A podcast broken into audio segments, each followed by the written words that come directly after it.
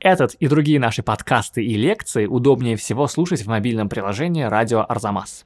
Скачивайте его в App Store и Google Play. Это обаяние загадки, более загадки мрачные.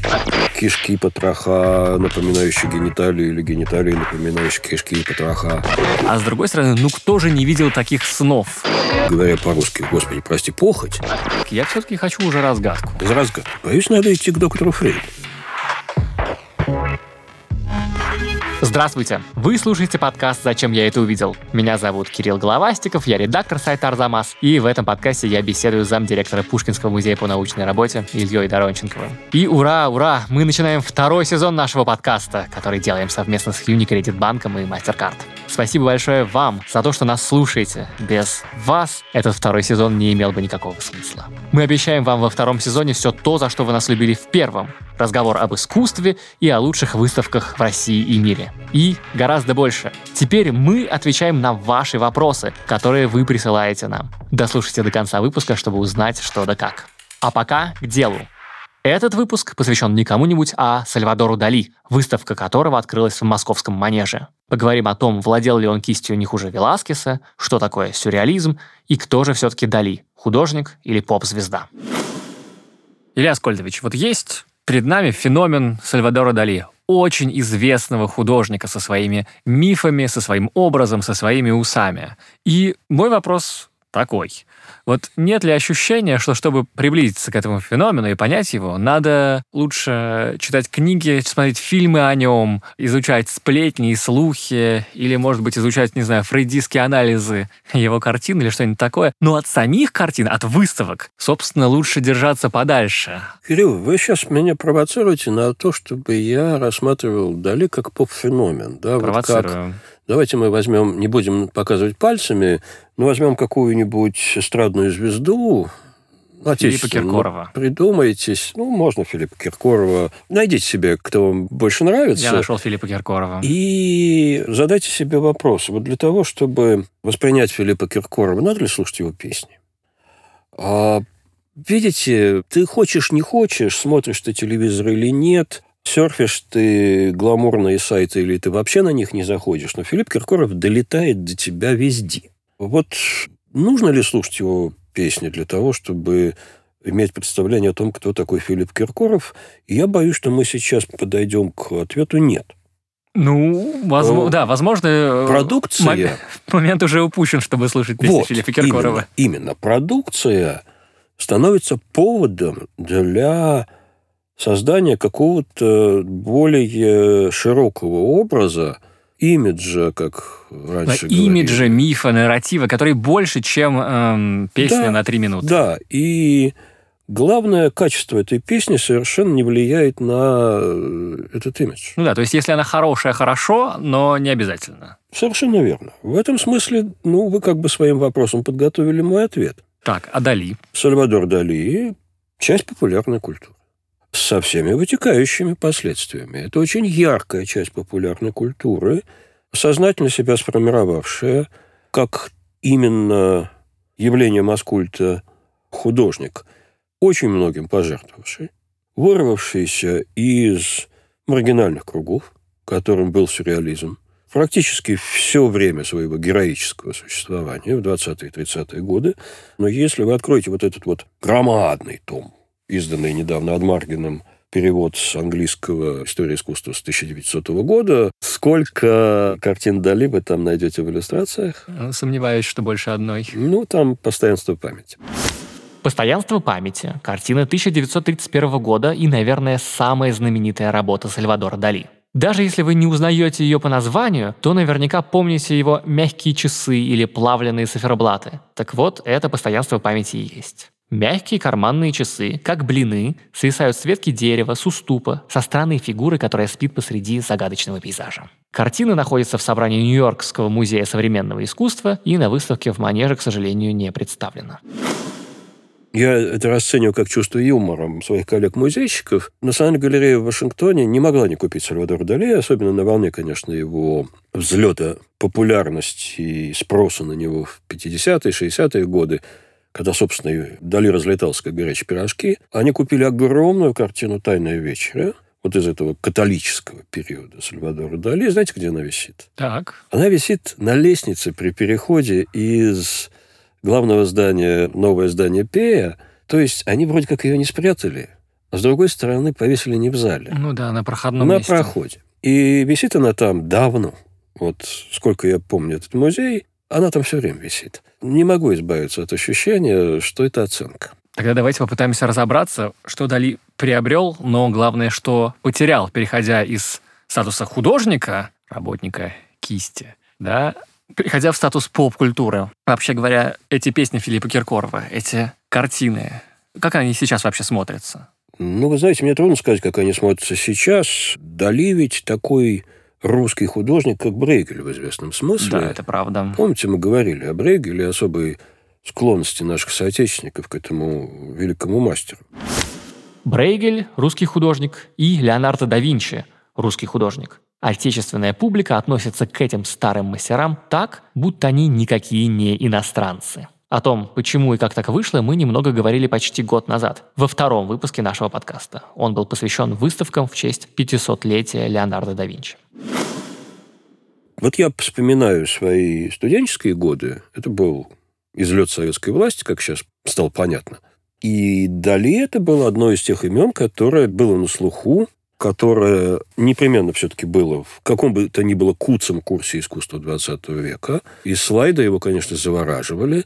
Вот эти вот картины сновидческие, да, с открытыми прериями, пустынями, морским побережьем, спроецированные через проектор «Этюд» на большой э, экран, они, конечно, действовали очень сильно, особенно на фоне социалистического реализма. И, вы знаете, я сейчас вот говорю это и ловлю себя на мысли о том, что они выглядели-то получше, чем оригиналы, именно в этом светящемся воспроизведении, будучи распространены метра так на два проекции, в то время как классический Дали, он маленький. Вот эти вот картины, которые Дали сделали имя, угу. такие действительно его коронные вещи 30-х годов, они крошечные. Это другой вопрос, почему они такие.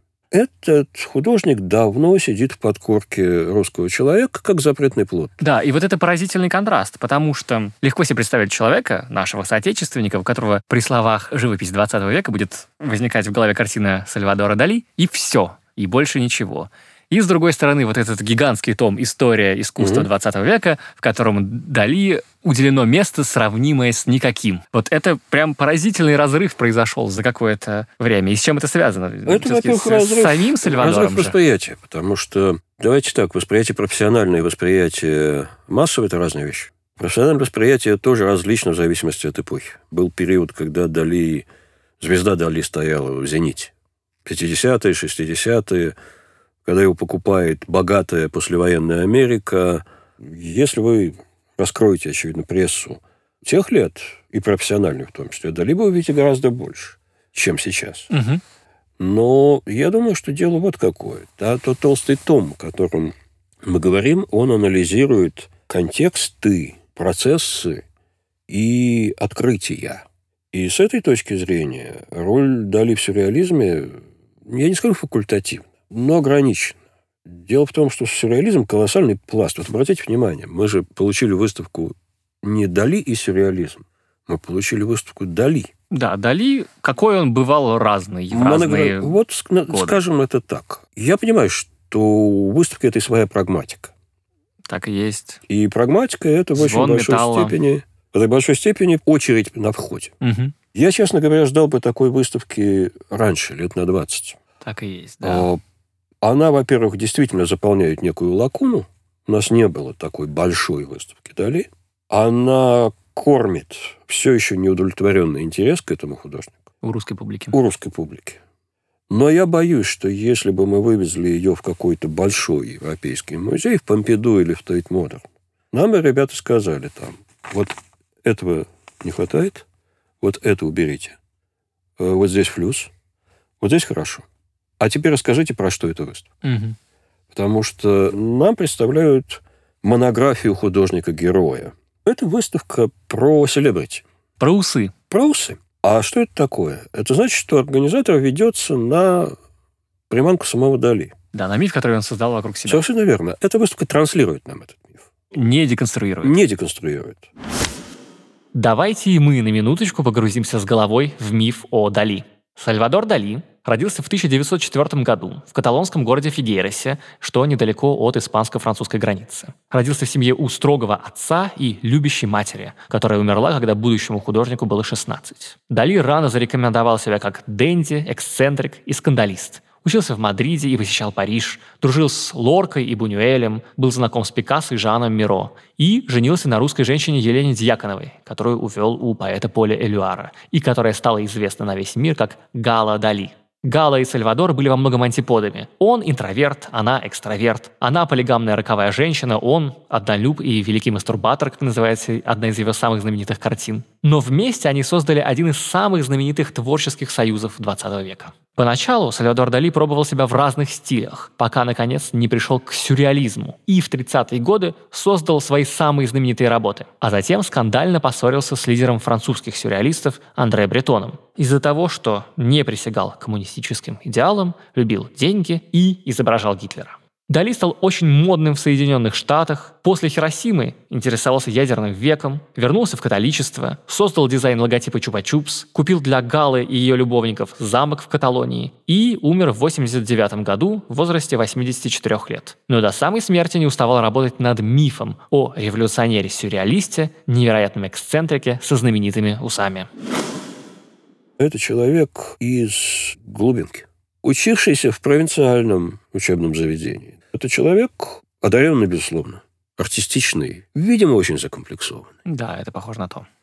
Который выскакивает посреди тоже очень маргинальной художественной среды, сюрреалистической, напоминаю. Да, это мы, конечно, сейчас поставили сюрреализм в божницу, отдаем должное тому, что он сделал для культуры 20 века, но если мы посмотрим с парижской перспективы 30-х годов, да, с точки зрения парижской культурной элиты, то ой, кто все эти люди? Действительно, сюрреалисты. Кто эти люди? Дали не придумал сюрреализм сам. Это течение зародилось в 1917 году, благодаря французскому поэту Андре Бретону. Предшественниками сюрреалистов были дадаисты и, например, такие литераторы, как Альфред Жарри и Гийом Аполлинер. Другие знаменитые сюрреалисты, помимо Дали и Бретона, это Луис Бунюэль, Макс Эрнст, Рене Магрит, Тристан Цара, Раймон Кино, Жуан Миро и многие-многие-многие другие. Сюрреалисты в своем творчестве насаждали алогичное, неожиданное, абсурдное, исследуя законы человеческого бессознательного, законы сна, а также законы случайного в мире. Так вот, по каким-то очень индивидуальным причинам он занимает место в этом течении, он впитывает в себя категории этого течения и начинает их эксплуатировать. Собственно говоря... Подминать под себя. Да, в личных целях, что называется, использовать свое положение в личных целях. Ну, давайте так. Это же время колоссального переворота мыслительного в Европе. Мы-то из России его наблюдаем как переворот марксистский. Если то, что у нас случилось, можно назвать марксистской революцией. Скорее, все-таки нет. Угу. А во всем мире это переворот фрейдистский. Речь идет о Фрейде не как о аналитике и докторе, который купирует сексуальные расстройства, сколько как о более крупной величине, которая переворачивает мировосприятие европейское. Все-таки европейское мировосприятие до Первой мировой войны – это гармоническое, рационалистическое, гуманистическое мировосприятие. И здесь я, конечно, займусь историческим редукционизмом. Нужна была четырехгодичная катастрофа бессмысленная катастрофа мировой войны, для того, чтобы те глубины, если не сказать бездны человеческого «я», психо, душевные, которые описывал нам доктор Фрейд, они стали некой непререкаемой истиной и такой вот таким океаном для исследований. А исследования здесь либо медицинские, либо философские, либо художественные. И, собственно говоря, вот и на этом фоне являются сюрреалисты, которые, которых во Фрейде интересует не только либидо, или, говоря по-русски, господи, прости, похоть, но и такие вещи, как ужасное, да, жуткое. И сюрреалисты пытались это бессознательное, подсознательное как-то визуализировать, да, вытащить наружу в виде стихов своих и картин. Какие-то ужасные или прекрасные, может быть, глубины внутри, которые не очень связаны с логикой и рациональностью. Так получается? Упрощенно говоря, да, потому что, конечно, кралась наша культура к этому заранее, да, и Жари, и Аполлинер, помянутый здесь, угу. безвременно умерший как раз накануне пришествия сюрреализма, они пытались это даже не визуализировать, а проблематизировать и, скажем, создать образы бессознательного, а кроме бессознательного еще и случайное. Случайное, угу. которое воспринимается как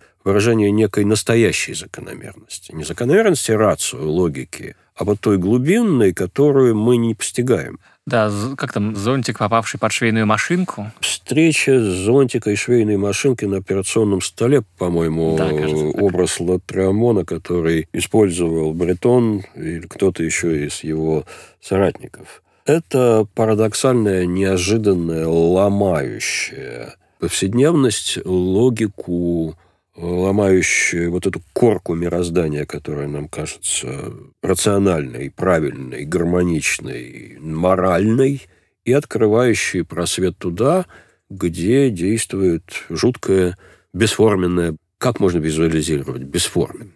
Перед сюрреалистами стояла задача образного решения этой проблемы, предъявления бессознательного. Причем очень индивидуализированного бессознательного, потому что есть, конечно, коллективное бессознательное. Но, в общем-то, бессознательное – это еще то, что отличает меня. Угу. Это мое либидо. Это мои проблемы, это мои комплексы, которые я визуализирую и предъявляю. Собственно говоря, Дали здесь пошел по единственно верному с точки зрения успеха пути. Дали идет по пути визуализации кошмара – то есть, на самом деле, я бы сказал так, что это остановленное сновидение. Я думаю, что он сам не будет сопротивляться этому угу. определению. Потому что когда мы глядим на его картины классического периода, то есть 30-х годов, когда он вдруг где-то после года 29-го стал самим собой, э, ну, вот эти шесть портретов Ленина на фортепиано, «Великий мастурбатор», «Мрачная игра», «Постоянство памяти», эти самые «Текучие часы» и так далее то единственная ассоциация, которая возникает, или первая, скажем так, это сон. Сон, конечно. Это дурной сон, и вряд ли есть человек, который таких снов не видел. Сон, в котором что-то знакомое одновременно приобретает формы пугающие, отвратительные. Сон, в котором есть повторяемость, как есть повторяемость мотивов Сальвадора Дали, там какой-то мужской профиль с острым носом, утыкающийся в землю, большие ресницы, муравьи, кишки потроха, напоминающие гениталии, или гениталии, напоминающие кишки потроха, распадающиеся человеческие фигуры, трескающиеся пейзажи, которые искусствоведно навязчиво связываются с его родными краями. Пейзаж, который представляет собой такую дурную бесконечность сновидения. Это все безобразно, это все пугающе, но нет ничего более привлекательного, чем отвратительное, пугающее. Еще, если к этому добавляются сексуальные аналогии, чего Сальвадор Дали не избегал почти никогда, угу. вам обеспечен скандальный успех. Это очень интересно, когда вы говорите про его стратегию взять догмы сюрреализма и как их продать.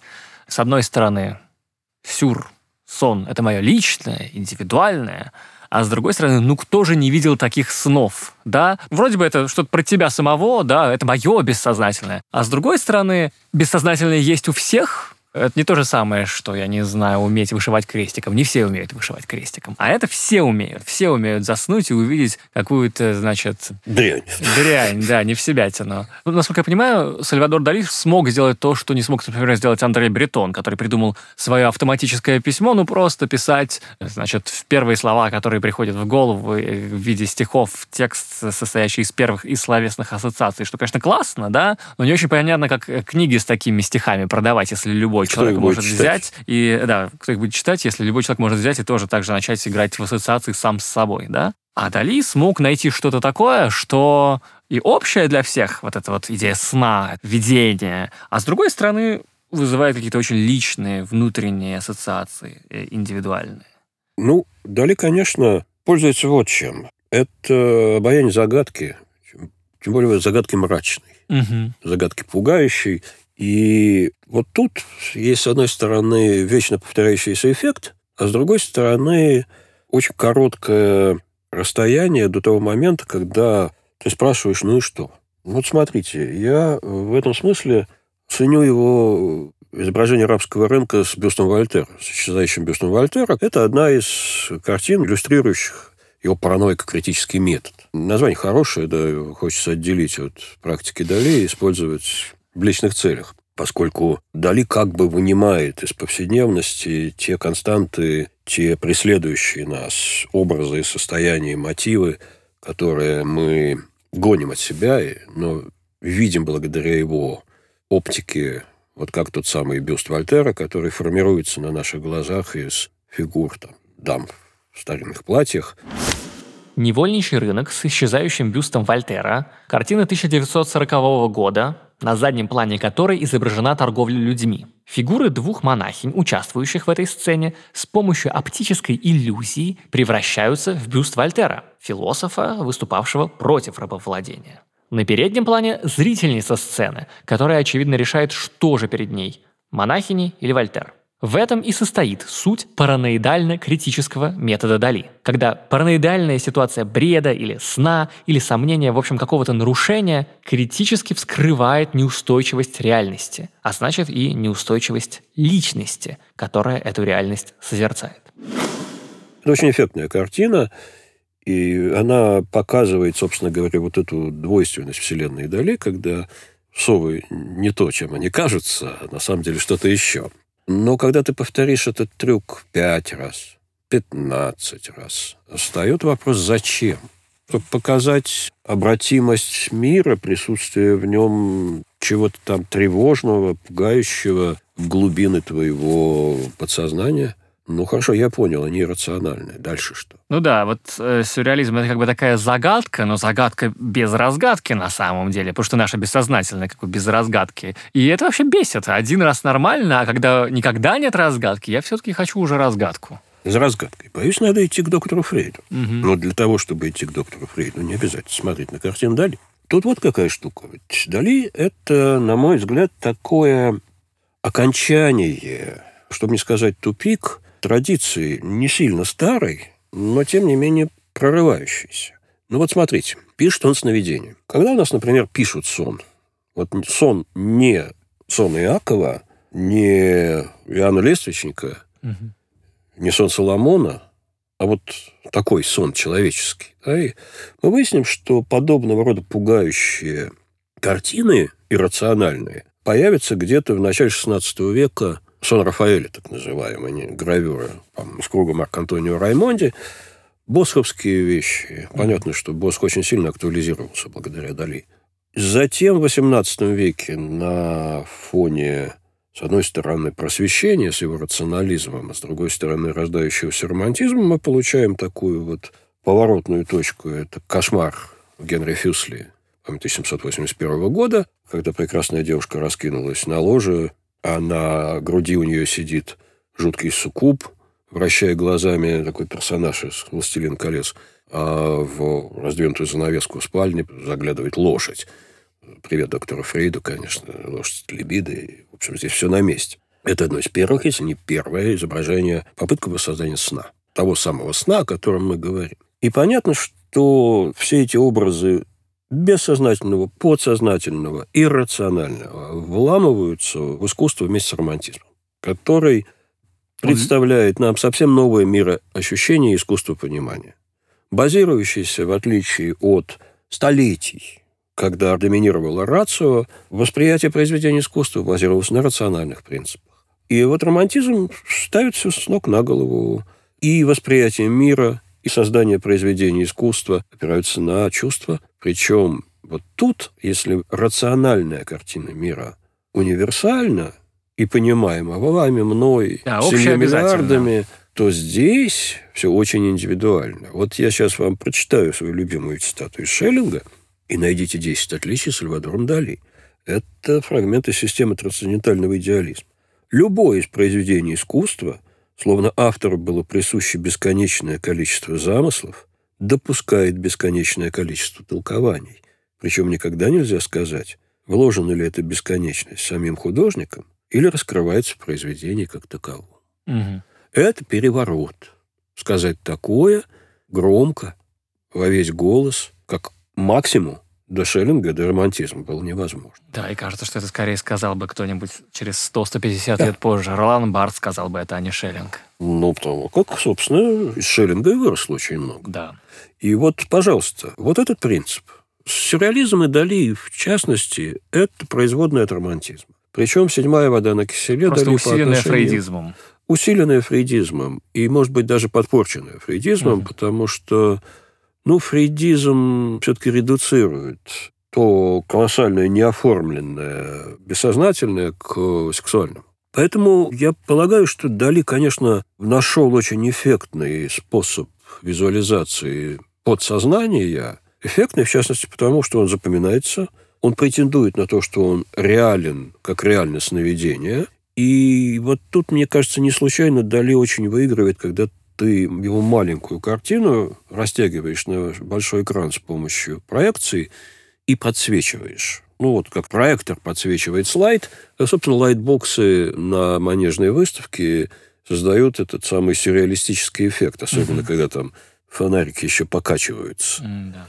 Так вот, посмотрите на тот бешено форсированный эффект подсветки, который в манеже создан – знаете, что он лишает нас возможности сделать? Он лишает нас возможности понять, как это на самом деле написано.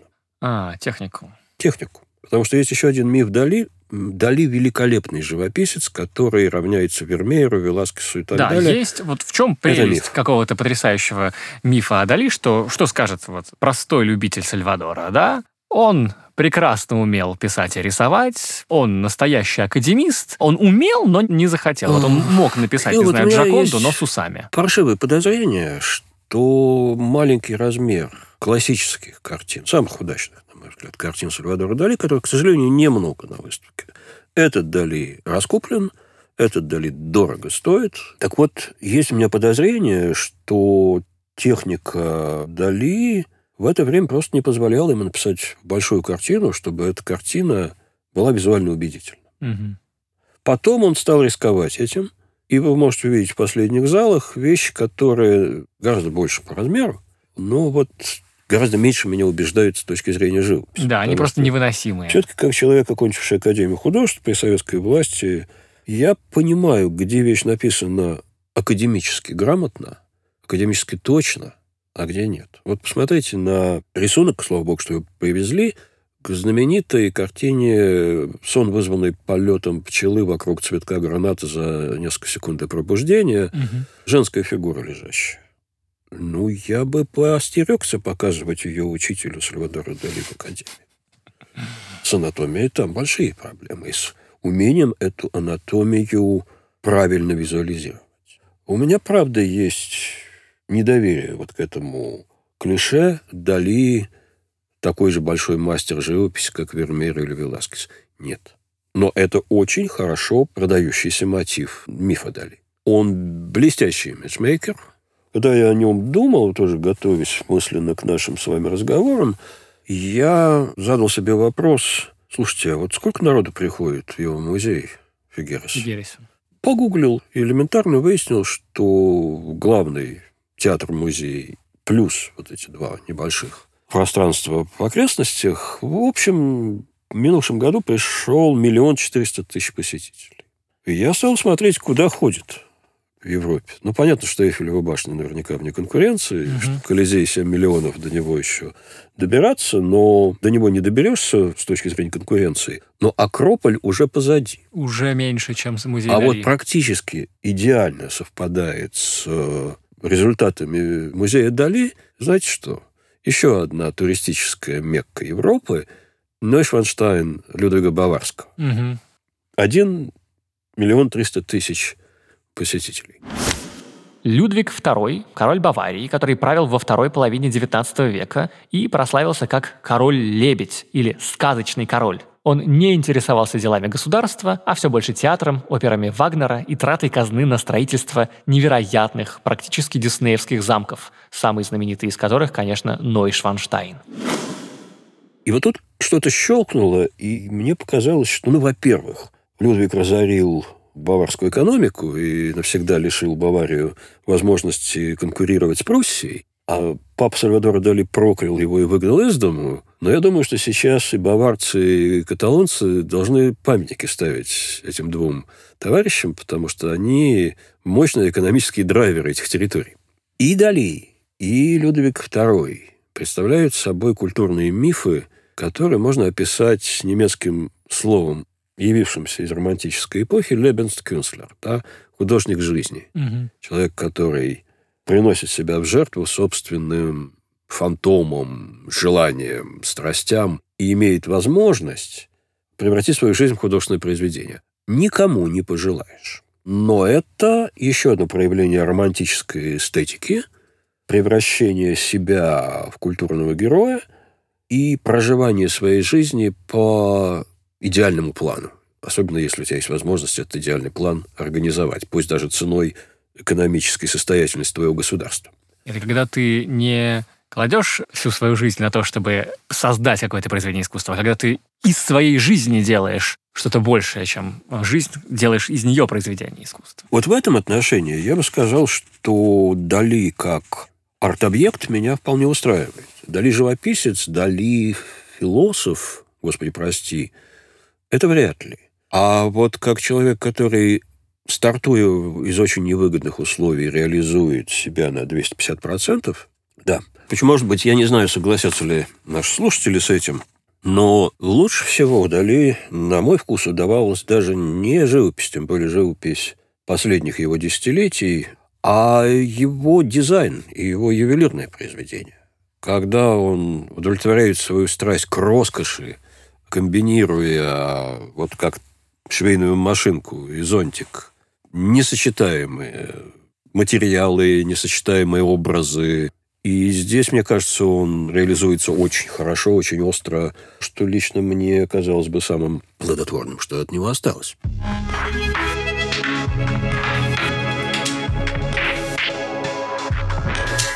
Дорогие слушатели, а вы что думаете о Сальвадоре Дали? Что у него лучше, ювелирка или все-таки картины? Пишите нам письма об этом. Собственно, самое время перейти к обещанному десерту. Во втором сезоне подкаста мы с Ильей Доронченковым отвечаем на ваши вопросы, которые вы нам присылаете. Если у вас есть наболевший вопрос об искусстве, картинах и выставках, любой, пусть самый наивный, не стесняйтесь. Присылайте этот вопрос на почту arzamas.собака arzamas.academy с темой вопросов в подкаст «Зачем я это увидел?». Мы постараемся ответить на самые интересные. А если вы ничего не боитесь, присылайте свои вопросы сразу в виде аудиозаписи. Итак, поехали. Очень похожие вопросы поступили сразу от двух наших слушателей из Москвы. Александр Борзенко спрашивает, есть ли очень крутые художники-дальтоники? И, наверное, более прикладной вопрос от Михаила Шапира из Москвы. Как дальтоникам смотреть картины? Я не знаю, есть ли художники-дальтоники. Наверняка есть. Ну, Но вот- мы об этом тоже можем не знать, если они нас об этом не предупреждают. Да, так и есть. Но что же Ну, делать людям с... Полагаю, что если человеку с дальтонизмом комфортно с дальтонизмом, то его картина мира, в общем, некоторым образом сгармонизирована. Соответственно, его гармония колористическая, которую он видит, она, конечно, не та, которую изначально закладывал художник, но, возможно, она приносит этому человеку удовольствие. Здесь хочется от своего незнания, этого вполне физиологического вопроса, откровенно говоря, Мгм. сбежать в более широкое поле. Дело в том, что, в общем-то, мы не видим картины так, как их видели художники. М, По целому правда. ряду причин. Самое очевидное – это изменение пигмента со временем. И, например, то, что наносил на холст Жорж Сера, то, что видим мы, это очень разные. Ну да, а ведь Картина. Сера был всего там 100 Всего сто лет с чем-то назад. лет назад. Причем Сера крайний случай, потому что он очень активно использовал новые химические пигменты, производимые индустриальным способом. Не Э, проверяя, как они лягут а на не холст? было возможности проверить, Ага. очевидно. Не было того химического анализа, который, очевидно, проводится сейчас, и не было опыта. Ну, вот вам результат. Сейчас на выставках Сера и пуантилистов мне доводилось видеть диаграмму, где цветные точечки обозначали то, как этот пигмент выглядел во время Сера и как он выглядит сейчас в картинах. Ну и ну. Ну или, по-моему, классический пример это «Ночной дозор», который вовсе не ночной, а это просто неправильное название картины из-за того, что она потемнела. Да, и, в общем, картины действительно меняют свой цвет, и если вы пройдете по музеям западным, американским, европейским и по русским, вы, может быть, уже замечали этот эффект. В наших музеях картины пожелтее, потускнее, угу. а в зарубежных они как будто вот только что сошли с холста такие новенькие. Но это две концепции реставрации. Наша более бережная, честно говоря, и, думаю, более адекватная, потому что художник прошлого, до импрессионистической эпохи, до романтической, художник с ремесленным опытом, он хорошо знал, как будут вести себя краски как будет вести себя картина в целом после того, как он ее закончит. А окончание – это даже не нанесение лессировок прозрачных, завершающих мазков широких, которые объединяют в большой степени картину, а это нанесение лака, этот лак желтеющий, на этот эффект тоже рассчитывали. Василий Старостин из Москвы спрашивает, с какого расстояния лучше всего смотреть картины? В большой степени зависимости от эпохи. Так. Потому что каждая эпоха предполагает определенную дистанцию отхода. От размера картины. От размера я понимаю. Чем больше, тем дальше. А да. от эпохи? Ну, потому что импрессионист делает снапшот. Но, с другой стороны, импрессионист важно не только во что сливаются мазки, но и сами мазки, потому что мазки, или у Сезанна особенно. Вы как должны избрать такую позицию, где вы будете видеть и поверхность, и общую картину сразу. У классической живописи общая картина важнее, чем детали. Детали вы начинаете рассматривать потом, медленно приближаясь. В Вермеера можно уходить совершенно бесконечно. Но начинать я бы начал, наверное, метров с двух с половиной. А потом уже медленно-медленно углублялся. Вопрос. Дарьи Гоголевой из Москвы. В детстве рисуют все. И мальчики, и девочки. А среди известных художников и архитекторов гораздо больше мужчин. Есть ли у этого причины? А Линда Нохлин, недавно ушедшая от нас американская искусствовед и феминистка, прославилась своей статьей «Почему не было великих художниц». Так. Я думаю, что, во-первых, ситуация существенно изменилась за 20 век, особенно за вторую половину 20 века. Среди художников, которые определяют лицо современного искусства женщин, стало гораздо больше. А что касается прошлого, то, ну да, это, в общем, понятное общество, в котором жили наши предки. Это общество в очень большой степени патриархальное, мужское, со всеми вытекающими последствиями. Вопрос про художниц, но вы ведь и женщин-ученых найдете немногим больше, чем художниц, если больше женщин-полководцев, женщин... То есть вопрос не, в, не столько в конкретном занятии живописью, сколько вопрос в возможности самореализации, которую общество давало женщинам. На мой взгляд, да. Ага. Вы сказали, что 20 век изменил все. А с когда? С какого момента? Можно ли назвать имя конкретное, когда все поняли, что все, художницы, цы? Ну, как вводится, это процесс медленный, и он...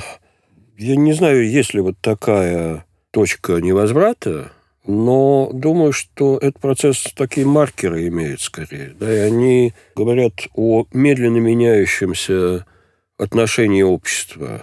И женщин в том числе к собственной участи как художника, поскольку, ну да, мы можем вспомнить Ангельку Кауфман в XVIII веке, которая была не только художницей, лишенной, например, возможности закончить свое образование, потому что женщинам не полагалось писать обнаженную мужскую натуру, а как ты станешь историческим живописцем, если ты не знаешь анатомии, а это, mm-hmm. прежде всего, мужская анатомия.